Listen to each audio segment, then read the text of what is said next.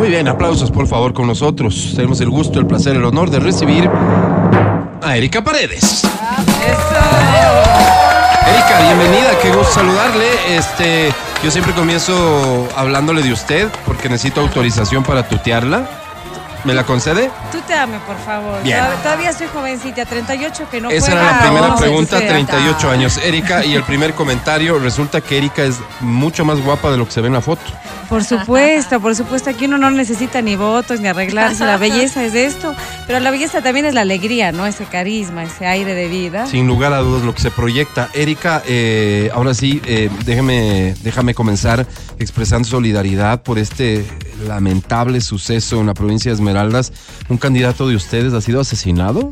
Sí, es muy lamentable el día de hoy. Hemos perdido a un compañero, a Raider Sánchez, eh, una gran persona, una persona que queremos, que amamos y toda nuestra solidaridad el día de hoy con todos los esmeraldeños, con toda la persona del Quinindé, pero sobre todo con todo un país. ¿Cómo es posible que esto siga pasando?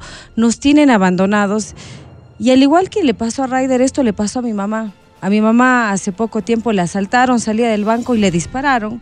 Mi mamá también tiene una bala en la pierna. Y claro, mi mamá se peleó con el ladrón, no se dejó que le roben. Al Dios. final no le robaron, pero le dispararon. Yo le digo, mamá, digo, ¿cómo te pusiste a pelear? Y me dice, ¿qué hago? ¿Me dejo de ellos? Mi mamá nunca hizo la denuncia. Y hoy en día, ¿por qué, por qué, por qué no hizo la denuncia mi mamá? ¿Cuántos ecuatorianos estamos denunciando hoy el día de hoy eso? Me dice, ¿para qué? Para que en cuatro días lo vuelva a ver en la calle, para que sepa dónde vivo. Entonces, es por Ryder, es por mi mamá y es por todos los ecuatorianos que con Otto no los vamos a dejar solos, no los vamos a desamparar, porque estamos hartos de esto y vamos a tener mano dura, mano firme con la delincuencia, con la gente que nos quiere hacer daño y que simplemente hoy no nos deja vivir en paz. Esto no va a seguir pasando. Repito, total solidaridad frente a este hecho que tiene que ser condenado por todos y tratándose de un candidato, tratándose de cualquier persona. Siento personalmente que está muy activa la violencia en estos últimos días, es decir, particularmente activa. Eh, y, ojalá Dios no quiera que tiene que ver justamente con que se pone más activa la campaña política.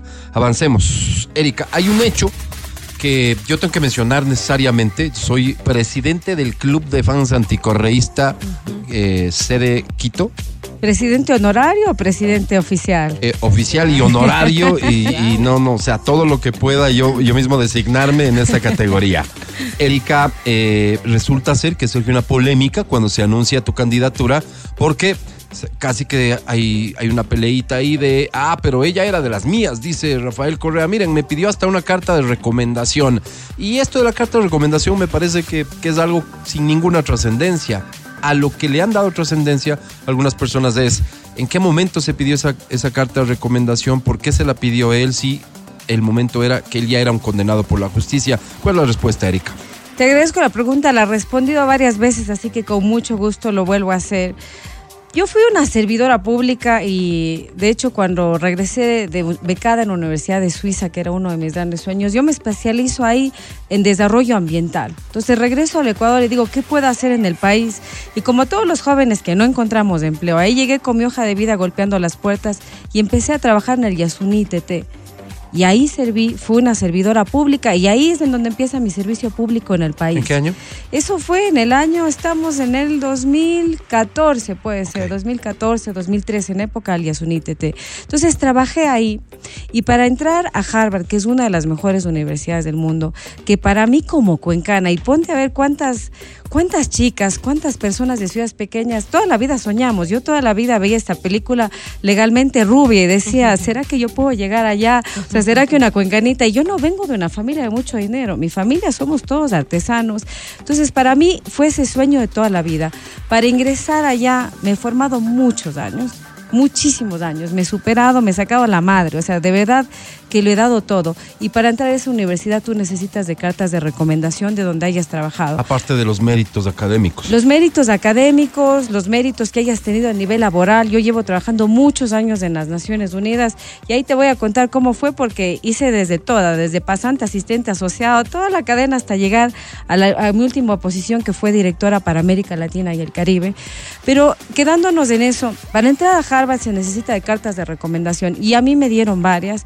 Me las dio el ex canciller de México, Marcelo Ebrard, que es el actual candidato a la, a la presidencia de México, porque con él trabajamos muchísimos proyectos en México de compra de medicamentos, licitaciones de transporte, o sea, hicimos mucho, tuve muchas cartas de recomendación de Naciones Unidas, de donde trabajo, y también aquí del ex lugar en donde yo trabajaba, que era el Yasuní TT, que estaba hospedado en ese momento en la presidencia. Entonces, eh, apelas a solicitar esta recomendación porque agregaba las posibilidades de que puedas eh, ser recibida. es parte de un requerimiento. Uno tiene no, que. No, no reflexionaste alrededor de qué tan pertinente será, qué tan prudente será. No, no, no hiciste un análisis político, digamos, de eso. Se lo hizo, se lo hizo, pero como tuve tantas cartas que uno envió. Una más. Es una más de las cartas que se tienen que enviar y uno tiene que enviar cartas de donde trabajó. Y así fue como. Entonces, la pregunta que cabe aquí, digo, para cerrar este episodio es sencillo, porque al final las personas pueden temer qué relación puedes tener con Rafael Correa. Y ya vimos que a él como que no le gustó mucho que tú seas el, binomio de Otto y por ahí soltó alguna cosa. Porque yo soy una persona capacitada, soy una persona honesta, soy una mujer muy entradora. Yo no me he afiliado a ningún partido político, no he estado en ninguna campaña. Esta es la primera vez que me vas a ver realmente una contienda política, porque no lo he hecho antes. Yo lo que soy es una servidora pública, porque lo que sé hacer es servir, no llegar a servirme como hace mucha gente. Ah, hay, hay una cosa que sucede, me imagino yo, no he estado nunca en ese lugar. Ya eres candidato a presidente, ¿no es cierto? Has decidido ha decidido tu partido y se ponen a buscar el binomio. Y el binomio puede venir por, digamos, varias vertientes. Las alianzas que haces te ponen el binomio. Eh, mira, esta es la personalidad del candidato a presidente. Tenemos que buscar algo que equilibre o que aporte en otras áreas, entonces así se elige. El caso de Erika, eh, y lo digo porque conozco del hecho directamente de voz del candidato a presidente de la República, es un tema decisión de Otto Sonnenholzner y nadie más por esta afinidad que surge al momento en el que se conocen y porque realmente tiene absoluta confianza en tus capacidades, es así. Es, es así y yo tengo una absoluta confianza con Otto. De hecho, con Otto nos unen varias cosas. Para mí es algo fundamental tener los valores de la honestidad y la humildad, porque eso los aprendí desde mi abuelito Jorge, de mi mamá, de mis padres, y él los tiene. Para mí eso es no negociable, no negociable. Y de ahí cuando empezamos esta vida de estudiantes, porque la verdad es que nos conocimos hace un año estudiando en las aulas, o sea, tú le veías a Otto en su bicicleta y con su mochila, y yo igual en la bicicleta con la mochila, debatiendo de qué cosas, hablando con gente de todo el mundo, diciendo qué es lo que se ha hecho mal, que se tiene que hacer bien y cuáles son todas esas cosas buenas que podemos fortalecer, que podemos fomentar. Y ahí la verdad es que decimos que somos un equipo de trabajo, porque para cambiar el país y para hacer muchas cosas en tan corto tiempo, lo que se necesita es un equipo con el que sepas que puedes contar y que sepas que estamos capacitados, pero que le vamos a echar ganas, que lo sabemos hacer. Entonces, eso es un poco lo que somos Otto y yo, un equipo de trabajo en donde cada uno vamos con nuestra agenda porque sabemos los temas en los que somos más fuertes. Y otra cosa que siempre eh, le, he dicho a Otto, y él lo sabe bien y él lo fomenta, yo digo, las mujeres no somos ni un llavero, ni un accesorio, no estamos ahí de adorno por guapas, por bonitas, sino porque somos inteligentes, trabajadoras, no nos dejamos de nada ni de nadie. Y hoy en día las mujeres estamos liderando muchas posiciones en el país, pero a nivel mundial. Entonces no se trata de una complementariedad o la paridad, se trata de escoger a las mejores personas. Pero ya sabes lo que vas a hacer. Ya te dijo Otto, voy a designarte estas labores. ¿Por qué te digo? Porque yo me acuerdo en la candidatura de Lazo, el señor Borrero sacaba videos también y decía, esto es lo que vamos a hacer. El señor Borrero no apareció nunca. Entonces, en tu caso, sí si hay una participación efectiva. Si te dijo Otto, te encargas de ABC. Más que decirme, acordamos cosas, porque somos un equipo de trabajo en donde los dos decidimos. Entonces. Pero él delega finalmente, ¿no? Él lo delega, pero hay una diferencia entre tener una jerarquía y ser parte de un equipo de trabajo.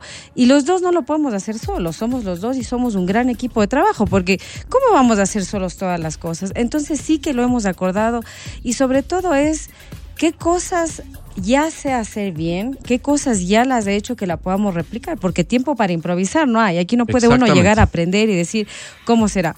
Empezamos con el primer tema que para mí es fundamental, es el tema de los, del empleo para los jóvenes. Que yo digo jóvenes al poder, por Dios, ¿cuánto tiempo dejamos vacío esta silla? Tenemos que volverla a retomar. Si no somos nosotros, ¿quién? Y jóvenes, y si no es, ahora, los jóvenes recorren a la política porque dicen, ah, es que es una tarea ingrata, yo no me quiero ensuciar en eso. Además, a muchos jóvenes se les metió en la cabeza por malos ejemplos de que aquí de lo que se trata es de hacer plata en corto tiempo. A mí me pasó lo mismo. Yo me fui, yo trabajé aquí en el Yasuní TT y de ahí me fui. Me fui realmente, como la mayor parte de jóvenes dicen, pero ¿qué, qué hago aquí? ¿Para qué estoy aquí? Pero después que uno ve que al país lo están haciendo pedazos, que no puedes ir más para atrás, ahí uno tiene que tomar una decisión valiente porque soy consciente de que al tomar esta decisión estoy poniendo en riesgo mi vida en riesgo la vida de mi familia, pero si no somos nosotros que los hacemos, no hay. Así que yo les digo a los jóvenes, el Estado es un espacio hermoso para servir, para hacer las cosas. ¿Por qué no nos ayudan a, desarrollar una aplicación para que transparentemos dónde está la plata? ¿Por qué no están llegando los medicamentos? En vez de estar ahí de tóxicos con las novias, en vez de estar ahí horas en su TikTok, o sea, si creen que el chat GPT es su mejor amigo, pues nada, vengan a trabajar con nosotros. Vamos a crear una empresa de innovación para modernizar todo lo que es del Estado, porque si algo saben los jóvenes es que, esta, que el mundo de hoy va, avanza así Sí. y tenemos que subirnos a eso, no, no podemos quedarnos en ese mundo arcaico. Entonces sí, yo te digo jóvenes al poder, como trabajé en un programa muy fuerte, bellísimo, que era Mujeres al Poder, y así estamos, Mujeres al Poder, aquí nos ven. ¿Cómo hacemos que los jóvenes tomen el poder del país? Pues uniéndolos, ahí tenemos que Dices, escucharlos. dices que hay un plan de empleo joven. Sí. ¿De qué se trata? Mira, con los jóvenes vamos con varias aristas. O sea, lo uno eh, es fuerte, pero los necesitamos y los vamos a buscar. Es la parte de crear una empresa pública de innovación. ¿Qué es lo que te digo todo esto para lo del IES? O sea, por ejemplo, imagínate si nos ayudan con una aplicación que cada vez que vayamos al hospital, al IES, y que tenemos que rogarle a la señora que por Diosito Santo nos dio una cita, que con un código QR le, le tomemos una foto, primera queja, tercera queja, la tercera queja, la cuarta queja, entra a revisión de por qué no nos da un servicio. Una evaluación constante por parte de los usuarios. Exacto, pero para usando eso recursos tecnológicos. usa- usando toda la tecnología que los jóvenes de hoy en día la saben hacer perfecta. Empezamos con eso, empezamos con un crédito que les vamos a dar hasta 5 mil dólares sin garantes, sobre todo a los jóvenes en situación de vulnerabilidad. Porque ¿qué pasa hoy en día? Que hay plata, pero llegas, cédula, check. Eh, certificado de votación tienes, pero de ahí empiezan todos los papeles. Y las garantías. Las garantías y casi que te piden el certificado de defunción de la bisabuela. O sea, hasta el rato que te llegan a dar un crédito o te decepcionaste o ya no quieres hacer o ya se te fue la ¿Sí hay oportunidad de eso? negocio. Hay plata. En el Sí. Estado hay plata. ¿Por qué hay plata? Porque lo que no hay hoy en día es una capacidad de ejecución. O sea, es tanta la responsabilidad del gobierno actual que solo el 33% de la plata de los ecuatorianos está ejecutada. Hay ministerios que han ejecutado el 10%. Yo siempre digo que un funcionario público que no está capacitado es un funcionario público corrupto. ¿Por qué? ¿Qué hace? Hace que la plata no llegue a donde tiene que llegar y que ahora que estamos en todo el país, ver todas esas injusticias son indolentes. O sea, aquí se tiene que estar preparado, pero se tiene que querer hacer las cosas bien. Así que jóvenes, vamos con la tecnología, vamos con los créditos, vamos con otro programa que a mí me fascina que es un tema de la educación dual. Por ejemplo, ahora con todo lo que son redes, tenemos en todo el país un capital enorme de turismo y la gente sabe y tiene sus casitas, tiene sus cabañas, que los jóvenes nos ayuden con toda la parte tecnológica para vender esos productos, para atraer más clientes para que lleguen allá, que ellos mismos sean empresarios. Entonces empezamos con formaciones muy cortas en temas que son de coyuntura de hoy en día. Técnica. Eh, sí, es una Formación formación, técnica. formación técnica, pero en temas de coyuntura. Por ejemplo, todo lo que son redes sociales. Aquí en Quito, por ejemplo, que tenemos tantas bodegas, tantas industrias, un joven no necesita estudiar cuatro años para gestionar una bodega, para manejar un inventario. Entonces, entramos con formaciones cortas, precisas. Por ejemplo, en todo lo que es la costa del Ecuador, en Guayaquil. Si uno les forma a todos los jóvenes en cómo reparar los aires acondicionados y demás, ¿cuánta gente no vamos a estar empleando? Entonces, entramos también en formaciones cortas y del día a día, que es lo que vamos a hacer. Capacitaciones prácticas para que la gente pueda producir. Que pueda producir, que también nos ayuden a emplear, porque vamos a ver, ¿cuáles son los millonarios más grandes del día de hoy? Son los jóvenes, son todos los jóvenes que tienen las empresas de tecnológicas más grandes. Así que yo les digo a los jóvenes, a mí me pasó, tuve muchas veces buenísimas ideas y dije, con esta la rompo, con esto voy a ganar. Y muchas veces me dio miedo hasta que uno tiene que levantarse, escuchar esa voz y decir, esa idea es la buena, con esa la voy a pegar. Así que no se dejen, únanse. Si tienen ideas, sáquenles adelante porque si no son ustedes, ¿quién? Así que vamos con todo. Oye, Erika, hay algo que me llama la atención al, al escucharte y ver tu optimismo, básicamente, porque siento que eres una mujer optimista y en semejante situación que atraviesa el país, además, para ustedes no es ajeno lo que sucede y lo complicado del manejo de lo público. Otto fue vicepresidente en un eh, eh, pasado reciente. Quiero decir con esto de que muchas personas tal vez que conocen lo jodido que es el sector público, más bien intentan evitar esta vaina y dicen este país no tiene salvación. Ustedes piensan lo contrario y noto optimismo en ti. ¿A qué se debe? Mira, la decisión fácil de cualquier persona es decir, no lo voy a hacer. Me quedo haciendo mi trabajo, me quedo con mi vida. La decisión más valiente es dar un paso adelante y decir, sabemos el país que vamos a heredar, sabemos la situación de los ecuatorianos, pero no tenemos tiempo que perder. ¿Qué hacemos? O sea, ¿qué hago? Me cruzo de brazos y veo por la televisión asesinatos como el día de hoy, veo que los niños no van a las escuelas. Tenemos que hacerlo y para eso conocemos, o sea, somos conocedores de, de, cómo funciona. O sea, aquí no es que uno entre a aprender cómo es Sabemos cómo funcionan, por ejemplo, todo lo que son las compras públicas del presupuesto del Estado, cómo con inteligencia vamos a manejar la seguridad, porque si no, no lo haríamos. Por ejemplo, yo quiero hacer un tema de medicamentos. ¿Qué pasa el día de hoy? Que no hay medicamentos en ningún lado. O sea, la salud también está secuestrada. Y con las Naciones Unidas yo implementé un programa en México, Guatemala y Honduras, donde les ahorramos 600 millones de dólares. ¿Qué era esa plata? Esa plata es la plata de la corrupción, esa plata es la plata de cuando le das a tu mejor amigo, de las dos o tres empresas, eso. Entonces, ¿Y cómo funciona? ¿Cómo compras? ¿Cómo, ¿Cómo compras? Centralizas la compra. ¿Qué pasa hoy día? Que, por ejemplo, estás en un hospital en Arrumiñahui y un centro de salud en Arrumiñahui compra una pastilla a tres dólares. Luego te cruzas y te vas y ves que en Cuenca están comprando a cinco dólares. Y hay discrecionalidad porque cada uno compra a su manera. Los parámetros son muy generosos. Son muy generosos. El modus operandi es este. Llegas a un punto en el que la persona que tiene que comprar no compra, no compra, no compra, no compra, hasta que llega un punto de desabasto y dice emergencia. Emergencia. ¿Cómo hay emergencia? Hay una compra directa y ahí sí compras con tus dos o tres panitas, les das ahí y compras al precio que sea. Entonces, cuando uno consolida la compra, centralizas, logras... Por volumen nomás. Logras, logras por volumen comprar a precios mejores y logras evitar esa discrecionalidad de a quién Y de esa compra, fíjate que esto me sirve a mí para decir qué tan responsable, responsables van a ser ustedes al elegir el equipo. Pero de esa compra, de esa gran compra centralizada para abastecer los hospitales, ustedes, Otto y tú, Erika, se van a ser responsables. Es decir, fíjate que llegara a ocurrir una tragedia de corrupción. Digo tragedia porque así tenemos que comprender la corrupción. No van a decir, ah, pero es que fue el funcionario aquel el que hizo, ¿no? ¿Qué, culpa tenemos nosotros? Porque estamos hablando de darle un gran poder a una entidad que se encargaría de hacer grandes adquisiciones. ¿Ustedes estarían al frente de eso? Nosotros vamos a estar al frente de eso y va a estar nuestro equipo, pero te digo algo que es no negociable, no negociable es una persona que esté haciendo actos de corrupción será denunciada y pasaremos eso al debido proceso.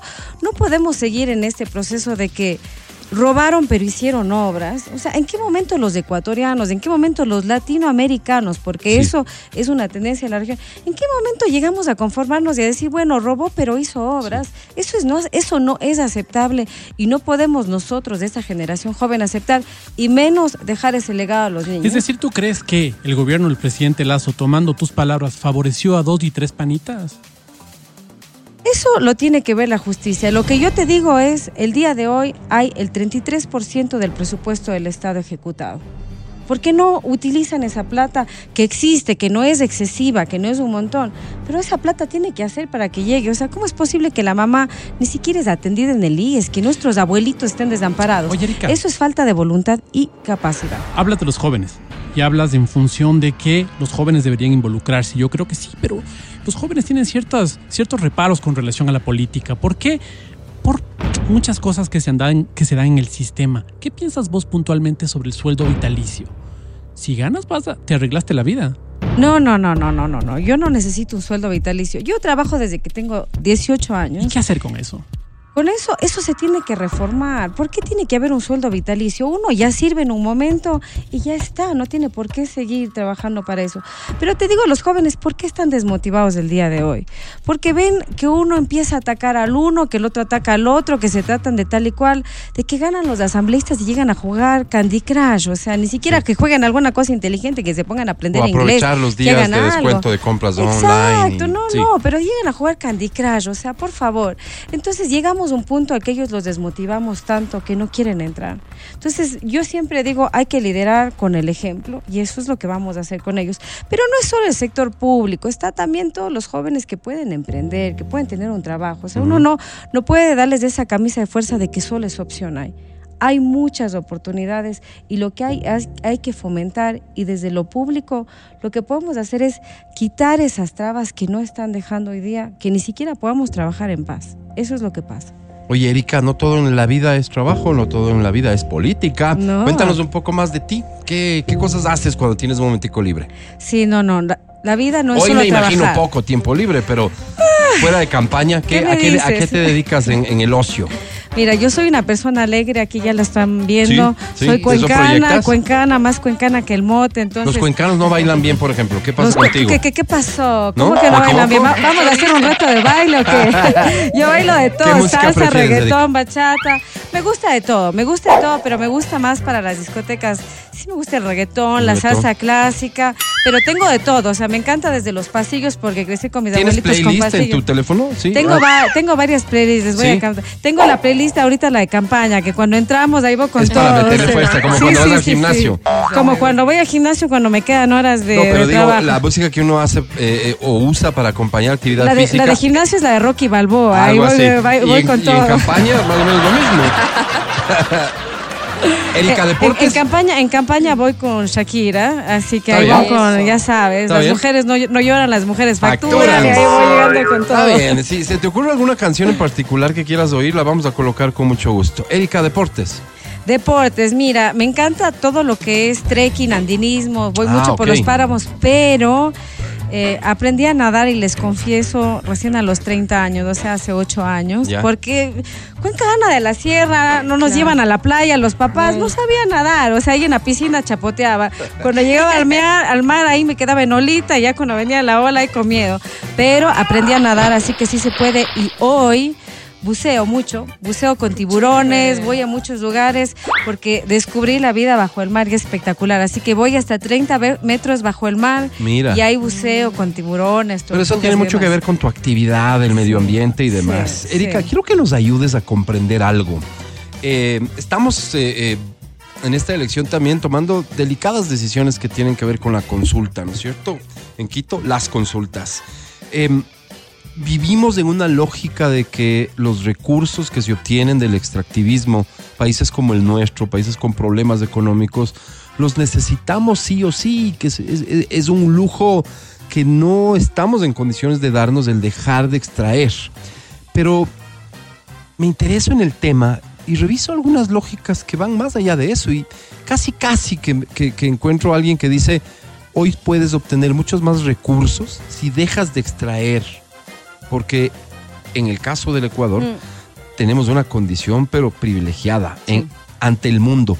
¿Qué tan práctico, qué tan real es eh, eh, el dejar de extraer, que gane la consulta en lo relacionado al ITT, al chocoandino, y que esto no afecte la economía del país, un país que tiene un presupuesto gigantesco, con déficit siempre, etcétera? ¿Qué tan viable, qué tan real, qué tan pronto podemos encontrar y cosechar cosas si tomamos este tipo de decisiones? Es una transición progresiva. O sea, uno no puede... Rápido no es. Rápido no es, rápido no es, pero esto se ha acelerado rapidísimo por un tema que todos hemos escuchado que se llama calentamiento global o el mm. cambio climático. ¿Por qué el chimborazo se está empezando a derretir el hielo de ahí? ¿Por qué el niño va a empezar a venir con mayor frecuencia y con mayor intensidad? Porque ahorita tenemos sequía en ciertas zonas y no estamos empezando a cosechar. Quito cada vez va a ser más caliente y nuestros ñaños monos van a tener que subir de la costa a la sierra porque el calor no va a ser posible. Entonces, ¿qué te quiero decir con el cambio climático? Hoy en día entramos en un mundo en el que no solo el Ecuador, pero el mundo entero se está uniendo en esta batalla, porque si llegamos a pasar los dos grados de calentamiento global, no vamos a vivir para contarla. Y eso ha generado que haya mucho financiamiento internacional. Acabé de ver que la vicepresidenta de Estados Unidos hoy acaba de firmar una ley para dar 20 mil millones de dólares, 20 mil millones de dólares para comunidades pequeñas que hagan proyectos de energía renovable, energía solar y demás. Como esos 20 millones que hay para Estados Unidos, hoy a nivel internacional hay muchos recursos que no existían anteriormente. No te quiero decir que esa es la receta y que ahí vamos a encontrar todos los recursos, pero sí se puede conectar una parte de financiamiento. Yo en la ONU, cuando estuve con ellos, les logré movilizar 6 mil millones de dólares, porque mucho de mi trabajo era gestionar con ministros, presidentes, bancos. Debes tener muy buenos contactos allá afuera. Exacto, y sé cómo manejar esos recursos. Mm. Eso es parte de lo que voy a estar haciendo. Estamos preparados para lo que los ecuatorianos vayan a decidir. Si dejar de explotar al Yasuní o si continuar con la explotación. Eso es lo uno. Y lo otro, tenemos que empezar a pensar, sobre todo los jóvenes, ¿Cómo transicionamos? El petróleo se va a acabar y el mundo ya no nos da más con el calentamiento climático. ¿Cómo hacemos para tener carros eléctricos? ¿Cómo hacemos para tener una producción más limpia de energía? ¿Cómo hacemos para que las empresas contaminen menos? Y antes era eso era un cliché bonito que decíamos, bueno, vamos a reciclar y ayudo al, al planeta. Hoy es una opción ya no negociable. No hay tiempo para perder. Pero la gente no, no termina de comprenderlo así y por lo tanto es muy importante generar esa conciencia. Sí. ¿Sabes por qué también? Porque los ecuatorianos no somos culpables del calentamiento global. Los ecuatorianos contaminamos y contribuimos al mundo el 0,001% de esa contaminación global. Los que nos han llevado a esta situación son naciones grandes que han contaminado Estados Unidos, Europa, China, la India, pero lamentablemente no fuimos parte de ese problema, pero el golpe nos viene directamente a nosotros. Entonces empieza de poco a poco, pero es una responsabilidad de la comunidad internacional apoyarnos en esta lucha porque ellos crearon el problema, no nosotros. Oye, Erika, el medio ambiente siempre lo vamos a enlazar de una u otra manera con el tema turístico, ¿no es cierto? El Ecuador tiene fortalezas enormes. ¿Qué han pensado sobre eso? Mira, yo soy una, ah, me encanta conocer todo el país, así que he hecho desde rafting en el Bajo Misahuayí, me habrán visto viendo pajaritos en Mindo porque me encanta ver a las aves, voy mucho a Galápagos por el tema del buceo, o sea, he ido a todos los parques que te puedas imaginar, Yanganate, Zimbabura, en el Cajas, entonces para mí es algo que es fundamental y aquí tenemos que apoyar los diferentes tipos de turismo. Uno no puede ir solo por los turismos grandes de las grandes cadenas, sino, por ejemplo, hay todo lo que son hoy en día turismos comunitarios, que esa, por ejemplo, es una alternativa real a la extracción del petróleo. Porque ¿qué hacemos? Llegamos al Amazonia y le decimos, no me corte el árbol, no contamine el agua y no case los animales. ¿Y de qué vive la gente? Del aire puro. No se vive pues del aire puro, uno tiene que dar alternativas. Partes de esas alternativas es el turismo comunitario que tenemos a lo largo de todo el país, pero si a ellos no los apoyamos con una cosa que es real, ¿cómo hacemos que sus negocios se conozcan? ¿Cómo hacemos que la gente llegue hasta ¿Cuál es allá? el apoyo real entonces? El apoyo real es el acompañamiento en la parte de la parte técnica que ellos no tienen, la parte comercial, la parte con el MIPRO de darles las mínimas guías para manejar un negocio, porque tienen ganas, pero hay que saber cómo recibir un turista y sobre todo dando seguridad en las zonas en las que están. Porque si no hay seguridad en las zonas en las que están, nosotros, mucha gente ya no está yendo a las playas, por ejemplo. Sí, claro. La gente está empezando, toda la gente de la costa ya no está quedándose de turismo en la costa y vemos que ese turismo está viniendo a la sierra en donde todavía hay mayor tranquilidad. Entonces viene con ese acompañamiento técnico, pero sí con seguridad, porque sin seguridad nos da hasta miedo ir de vacaciones y eso no es posible. Complicado en tan poco tiempo, Erika. No es tan complicado. Hay co- los- las propuestas que estamos haciendo son realistas. Complicado sería decir que vamos a construir un nuevo puente que cruce de aquí hasta el otro La lado. carretera Quito-Guayaquil. Exacto, o sea, esas son cosas que si los diríamos fueran completamente irrealistas, pero ya existe una infraestructura, ya existen buenísimos casos de éxitos que hay que replicar.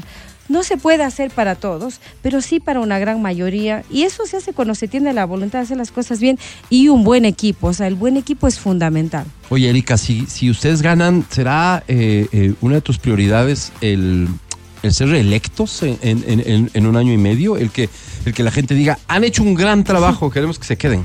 Mira, vamos a ganar uno. Y dos, uno no tiene que gobernar para una elección.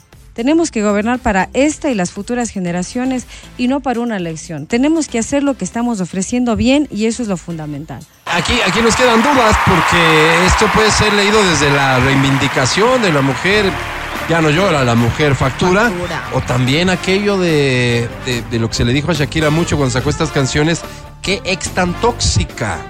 ¿Con qué te identificas más? No, Erika? no, ¿Cómo no. así? tóxicos los chicos, las mujeres, ¿no? Las mujeres somos para adelante, trabajadoras, ahí vamos por la vida, triunfando. No, no es que se ponen a llorar cuando un galán les No, no, traiciona. no. Las migajas para las palomas, las mujeres no andamos llorando por ahí.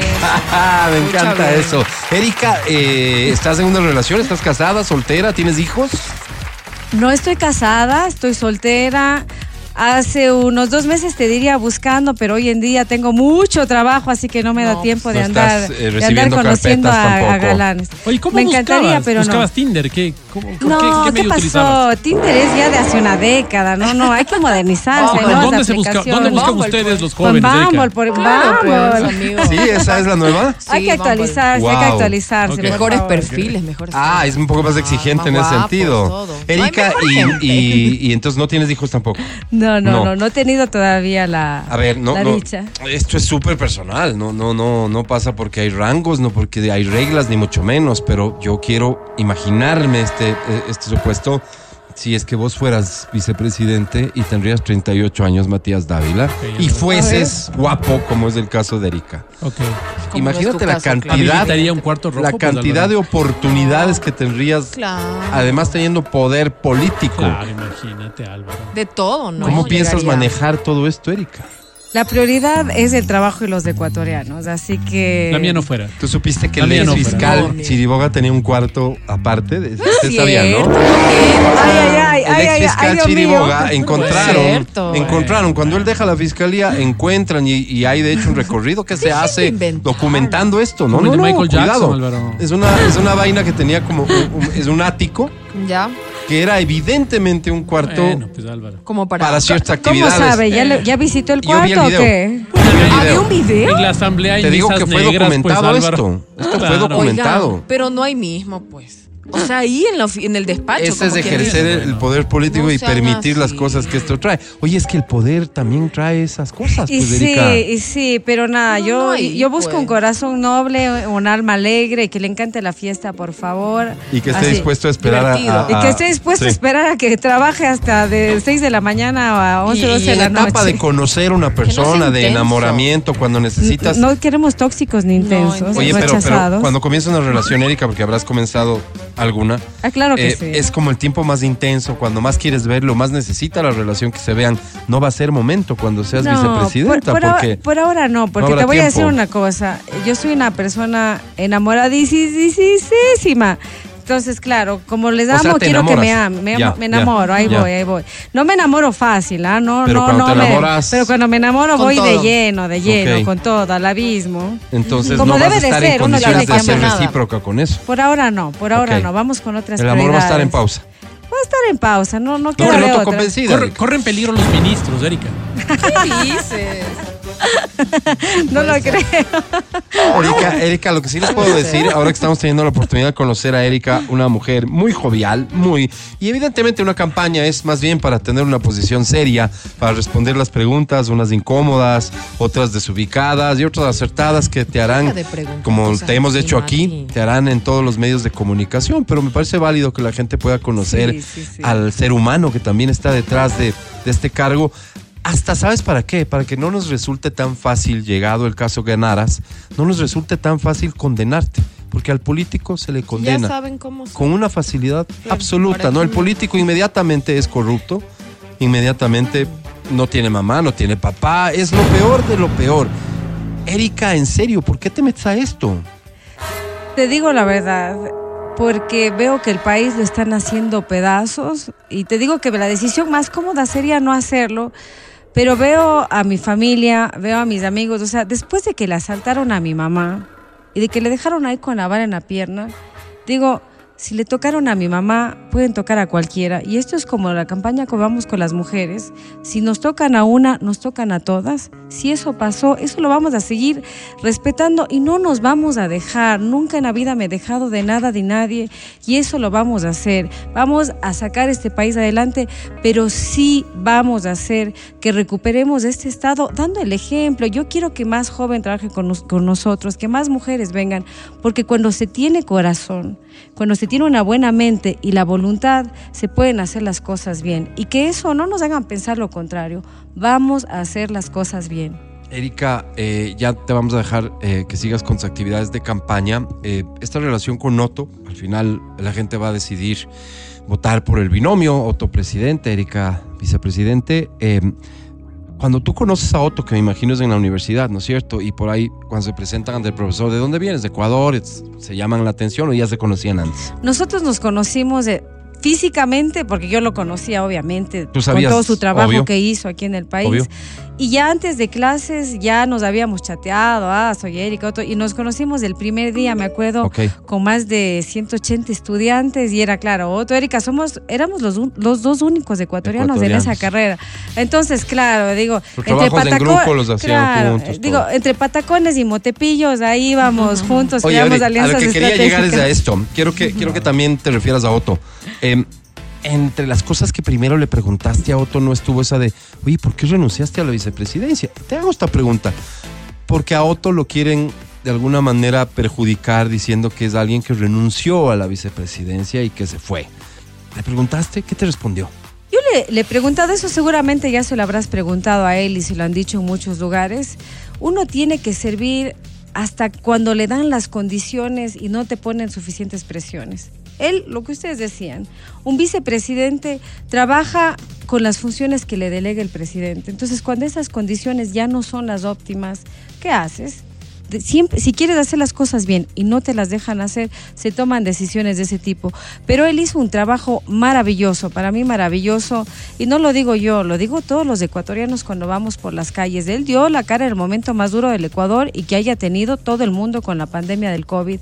Así que yo admiro su trabajo y si no lo admirara, créeme que no estaría aquí haciendo esto porque no lo haría nunca jamás con una persona en la cual no crea que de verdad puede trabajar y que tenga esos dos valores que te digo, que para mí son no negociables, la honestidad y la humildad. Erika, gracias por acompañarnos. Un placer conocerte. Muchas gracias. Me tienen que volver a invitar la próxima vez para, Seguro que para sí. ampliar en planes Cuando- y cuando- con buena música. ¿Sabes qué? Cuando esté más cerca la, tarde. elección, Cari, te encargamos mucho de que venga Erika con nosotros para tener una nueva plática. Eh, ¿Qué dicen las encuestas? Las encuestas, bueno, vas, vas a tener encuestas que dicen de todo, pero ah, las encuestas eh, que yo he podido revisar lo que dicen es que, primero que habrá segunda vuelta.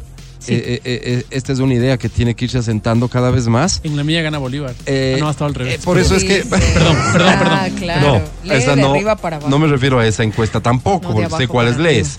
En, las que yo leo y, y que creo son encuestas que hablan de que hay una disputa Ay, ay, ay. de cerca con la candidatura de Yacu, ¿no es cierto? Y Yacu es un candidato que en sí mismo, más allá de lo que diga, representa en teoría su posicionamiento, su imagen ante el elector es, ah, Yacu es medio ambiente si comparamos la formación, me imagino habrás, te habrás dado el trabajo de chequear la formación de Yacu en este, en este aspecto, el, el tema de medio ambiente, las políticas públicas que se pueden y deben adoptar en ese sentido. Y la tuya, Erika, eh, ¿se parece eh, la formación o tú estás muy por delante? No, dilos dejando la modestia de lado. Si es que Mira, uno, uno no debe hablar de las otras personas, pero lo que yo te puedo decir es que estoy, estoy muy capacitada para hacer esto porque la parte ambiental es importantísima para el país, pero tenemos que tener conocimientos fuertes de la parte económica, de la parte de seguridad. Al ambiente uno no solo lo puede cuidar diciendo no lo toques, hay que cuidarlo pero con alternativas. Por ejemplo, a las mujeres guaraníes en el Yasuní.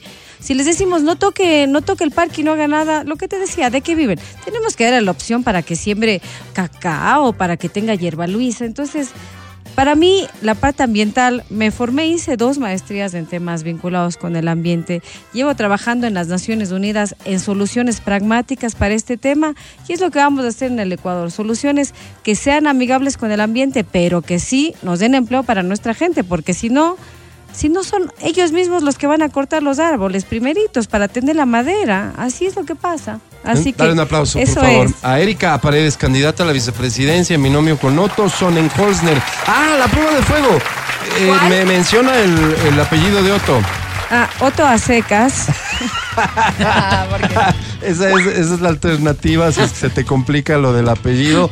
Otto a secas. Erika Paredes, gracias por venir. Muchas gracias. Éxito en la campaña. Felicidades. Antes de irnos a un corte, muchachos. El podcast del show de la papaya. Con Matías, Verónica, Adriana y Álvaro.